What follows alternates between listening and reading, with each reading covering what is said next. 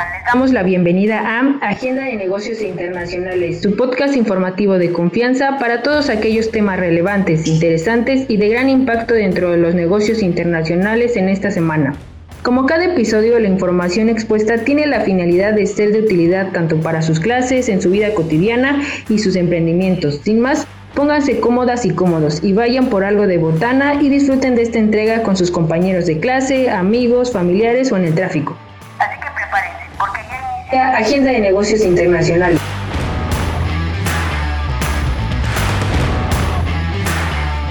Hola a todos y todas, es un gusto saludarles de nuevo en Agenda de Negocios Internacionales. Les saluda Liz, colaboradora del Observatorio Universitario de Negocios Internacionales, y en esta segunda emisión nos acompaña una compañera y un compañero.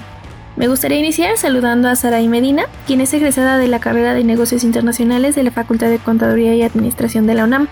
¿Qué tal Saraí? ¿Cómo te encuentras el día de hoy? ¿Qué tal? Muchas gracias por brindarme la oportunidad de estar aquí de nueva cuenta y pues como siempre es un gusto estar con ustedes. Es un gusto también saludar a Jesús de la Rosa, quien es pasante de la carrera de Relaciones Internacionales en la Facultad de Ciencias Políticas y Sociales de la UNAM. ¿Qué onda Jesús? ¿Cómo te encuentras el día de hoy? Hola, agradezco mucho el espacio y es un gusto para mí poder platicar de temas muy interesantes el día de hoy. Es un gusto para todo el equipo y escuchas contar con su presencia. El día de hoy abordaremos algunos eventos importantes que acontecieron internacionalmente durante la semana. En este sentido, y para ir contextualizando a todas las personas que nos escuchan, en los últimos días salieron diversas noticias que necesitan un seguimiento debido a su relevancia. Es por eso que el día de hoy discutiremos la caída del euro frente al dólar, ya que debemos saber que la divisa europea alcanzó una paridad histórica con el dólar, lo que se conoce como el 1 a 1. Y por supuesto, aquí veremos cómo fue que sucedió esto y qué repercusiones tiene en el mundo. Por otro lado, se encuentra el tema de la restricción en el suministro de gas ruso a Europa, lo que ha repercutido de forma económica como en los negocios, y esto ser un recurso estratégico hace posible que la depreciación de la divisa europea se mantenga. Así que quédense con nosotros ya que iremos ahondando en todos estos temas tan interesantes a lo largo del programa. Para iniciar con el capítulo de hoy y después de presentar los temas a tratar, me gustaría preguntarles, ¿qué nos podrían decir respecto al euro, teniendo en cuenta que hablamos de una caída histórica ante el dólar? El movimiento refleja tanto el creciente nerviosismo sobre cómo afectará la crisis energética a la economía europea como las expectativas de que el Banco Central estadounidense pues siga subiendo agresivamente las tasas de interés, ¿no? Las tasas más altas suelen hacer que el mercado de la deuda de un país resulte un poco más atractivo para los inversionistas extranjeros, si podemos decirlo, ya que aumentan obviamente los beneficios que pueden recibir por mantener bonos emitidos de esta moneda. Y bueno, las encuestas realizadas como tal a los empresarios de la zona del euro, que han sido publicadas eh, el martes pasado, ponen como tal en manifiesto la preocupación que hay en cuanto a la economía del bloque. Y es que el índice de gerentes de compras de SP Global cayó un 49.2% en agosto frente a los 49.9% del mes anterior como tal que se tenía eh, calculado, lo que indica que pues es un repunte del ritmo de concentración de la actividad empresarial. De acuerdo, entiendo que la fortaleza del dólar no solo es frente al euro, sino también frente a la mayoría de las monedas de los países emergentes incluyendo, claro, América Latina. Dentro de este entendido, ¿cuáles son los países que llegarían a resentir más los estragos de esta situación? Argentina, Chile y Colombia son países con fuertes tendencias inflacionarias e históricamente han sufrido mucho con devaluaciones. La situación actual no ha sido la excepción, ya que son los países con peores devaluaciones de sus monedas. Sorprendentemente, Brasil y México han podido sobrellevar mejor la crisis. Si bien tienen altos índices de inflación, su moneda no ha sufrido tanto en relación a las anteriores. Claro, y es que este tema, aunque podría parecer desconectado entre los diferentes países, la realidad es que tiene mayores alcances. Pero justo hablando de esto, ¿ya se ven reflejadas las consecuencias ante la caída del euro o aún se mantienen solo de manera virtual? Pues mira, básicamente la consecuencia de un euro débil es que acelerará aún más como tal la inflación. De hecho, se alimenta en gran parte por el aumento de los precios de la energía. Hay que recordar, por supuesto, que la inflación fue del 10.2% en junio, esto en España, y sin embargo solo se incluye la energía en esta cifra y pues representa un aumento de los precios del más del 30% a pesar de que los descuentos sobre los precios al consumidor, el aumento pues es dramático para muchas familias y con un euro más débil es probable que como tal esta problemática aumente ya que la mitad de las materias primas que importamos y en particular el petróleo las pagamos en dólares. Entonces necesitamos cada vez más euros para comprar el mismo barril de petróleo. y podría decirse que pues en papel hay una consecuencia positiva en la caída del euro. Nuestras empresas como tal exportadoras ahora son un poco más competitivas y especialmente si venden a clientes estadounidenses. Como tal es como si de un día para otro pues hubiese podido poner los precios más baratos siendo más atractivos para los compradores internacionales. Considero que con lo expuesto se vuelve necesario darle un monitoreo a la evolución de este acontecimiento. El hecho podría parecer tal vez un poco repentino, sin embargo me parece propio que podamos aclarar ¿De dónde parte esta depreciación del euro? La depreciación del euro es multifactorial. Sin embargo, podemos precisar dos aspectos en específico como los principales motivos. En primer lugar, la guerra en Ucrania y su efecto en el precio de los productos energéticos rusos, quien es el principal proveedor para la zona euro. En segundo lugar, el aumento de las tasas de interés en Estados Unidos por la Reserva Federal hace más atractivo a este país a los capitales mundiales, bueno, yo retomaría y remarcaría justo el término que mencionaste Jesús de multifactorial, porque los sucesos que se presentan en la dinámica internacional por lo general cuentan con antecedentes. Pero otra cosa que justo nos conecta con las siguientes preguntas es la mención que se hizo de los energéticos rusos. Creo que es conveniente recordar que existe un tema importante y actual con el suministro de gas ruso a Europa. Con esto en mente, ¿De qué manera ha impactado la cuestión de las cadenas productivas la reducción en el suministro del gas derivado de las tensiones geopolíticas? Cada vez que el dólar sigue apreciándose en relación al euro, a Europa le cuesta más en euros comprar un barril de petróleo. Ese es un gran problema, puesto que un euro débil contribuye a que los combustibles superen máximos históricos en detrimento del bolsillo de los consumidores. Por ende, el consumo bajaría y una posible recesión estaría a la vuelta de la esquina. Sin duda alguna existen complicaciones derivadas de estas reducciones, mismas que posibilitarían escenarios adversos para la economía mundial, los negocios internacionales y la provisión de productos.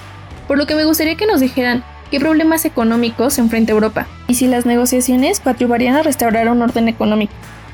El objetivo principal del Banco Central Europeo, eh, con medidas tomadas como tal, es provocar que los bancos ofrezcan más crédito a más empresas y consumidores con el fin de que ese nuevo dinero que llega directamente al mercado pues reactive la economía. Pero como comentan pues muchos expertos, esas medidas también están provocando una caída del euro y es que durante la última crisis se ha acentuado el debate que siempre ha existido sobre la disparidad de la situación económica de los países que forman parte de la zona del euro, ¿no?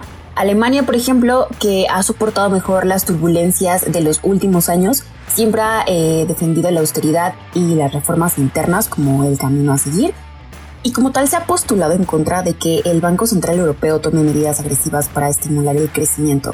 Es decir, la devolución del euro puede ayudar a mejorar la competitividad de las exportaciones, dándose como tal la paradoja de que uno de los grandes beneficios sea Alemania y que esto a su vez refuerce su posición contraria a mayor coordinación fiscal, de manera que se mantengan en su pugna casi a ultranza por la austeridad.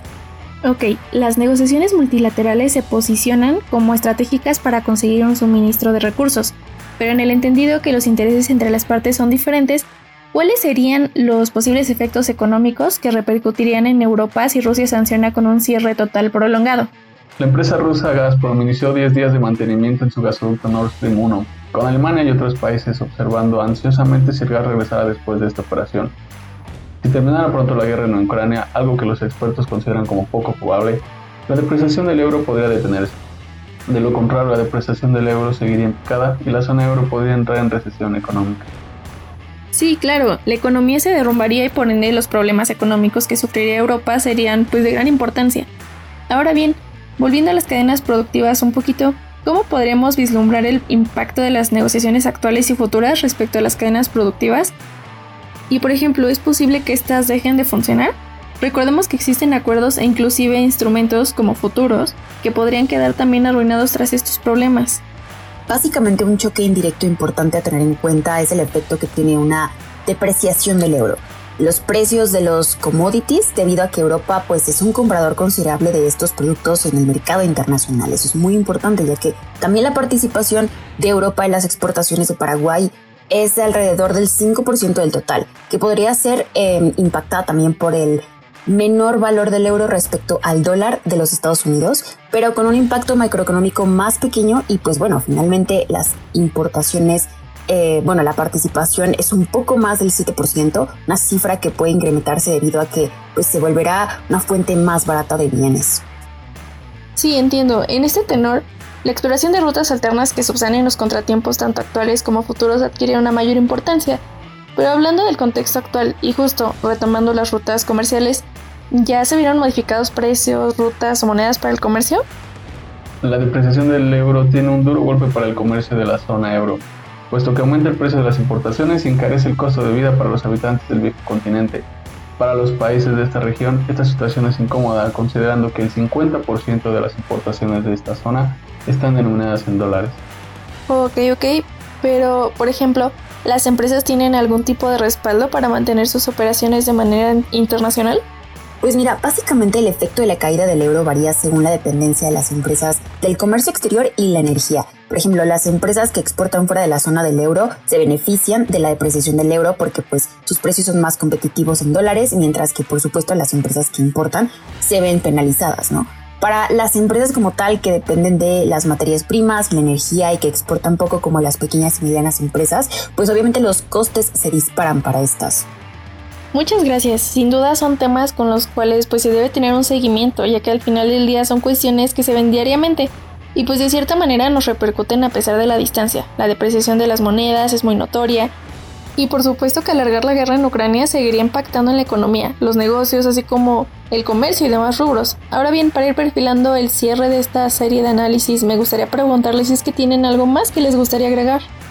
En conclusión, para mí podemos considerar como tal que las repercusiones que tiene para la Europa comunitaria un euro débil, como por ejemplo el riesgo de continuar importando eh, inflación, elevados precios del crudo, eh, como tal referenciándonos a los dólares, y que pueden traducirse en una pues continuidad de la política monetaria como tal restrictiva que siguen aplicando el Banco Central Europeo sin recortar los tipos de interés con la intensidad deseada por algunos analistas eh, pues es algo que tampoco ayuda a la recuperación económica de Europa. Y viéndonos como tal arrastrados por la importante desaceleración de esta economía americana, pues otras consecuencias serían también como la disminución de la competitividad internacional, el desequilibrio de la balanza comercial, entre muchos otros pues factores. Y como tal pues las políticas o cómo afecta a los diferentes estados miembros como tal de una divisa fuerte o débil y a su vez cuál es la posición de fortaleza que ocupa cada uno de los países dentro de la Unión. Por ejemplo, Alemania, como ya habíamos hablado anteriormente, podría interesarle un euro débil ya que favorece claramente sus exportaciones,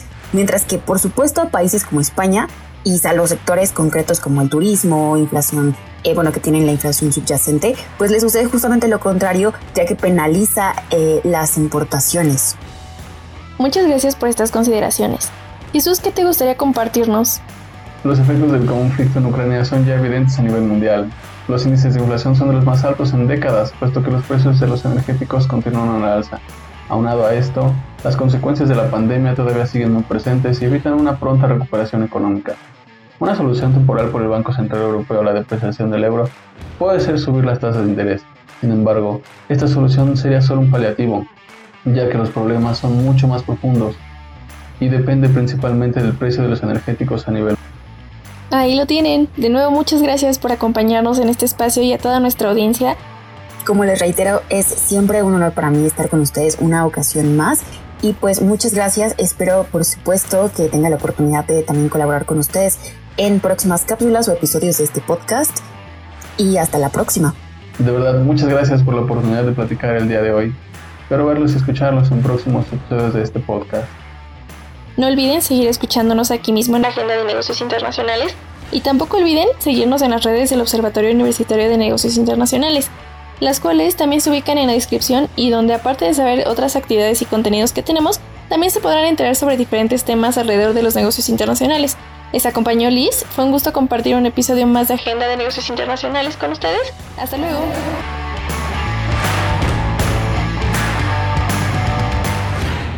Los comentarios emitidos en este programa son el resultado de los análisis y las opiniones de las invitadas y los invitados. No representan la postura oficial de la UNAM ni del proyecto. Esto fue una emisión de Agenda de Negocios Internacionales del proyecto PAPIT IA 300-922, Innovación en las relaciones económico-productivas en el capitalismo cognitivo y su intermitencia por la pandemia SARS-CoV-2. Responsable del proyecto, Abdiel Hernández Mendoza. Producción, Aaron Miguel Hernández Martínez. Guión, Adriana Lizeth Zamora Gutiérrez. Ángel Illanes, conducción Adriana Lizeth Zamora Gutiérrez, invitada e invitado Jesús de la Rosa y Saray Medina, musicalización Powerful Stylish Stone Rock Let's Go de Mark Julie, en la voz Ángel Ramos Continúen escuchando la agenda de negocios internacionales.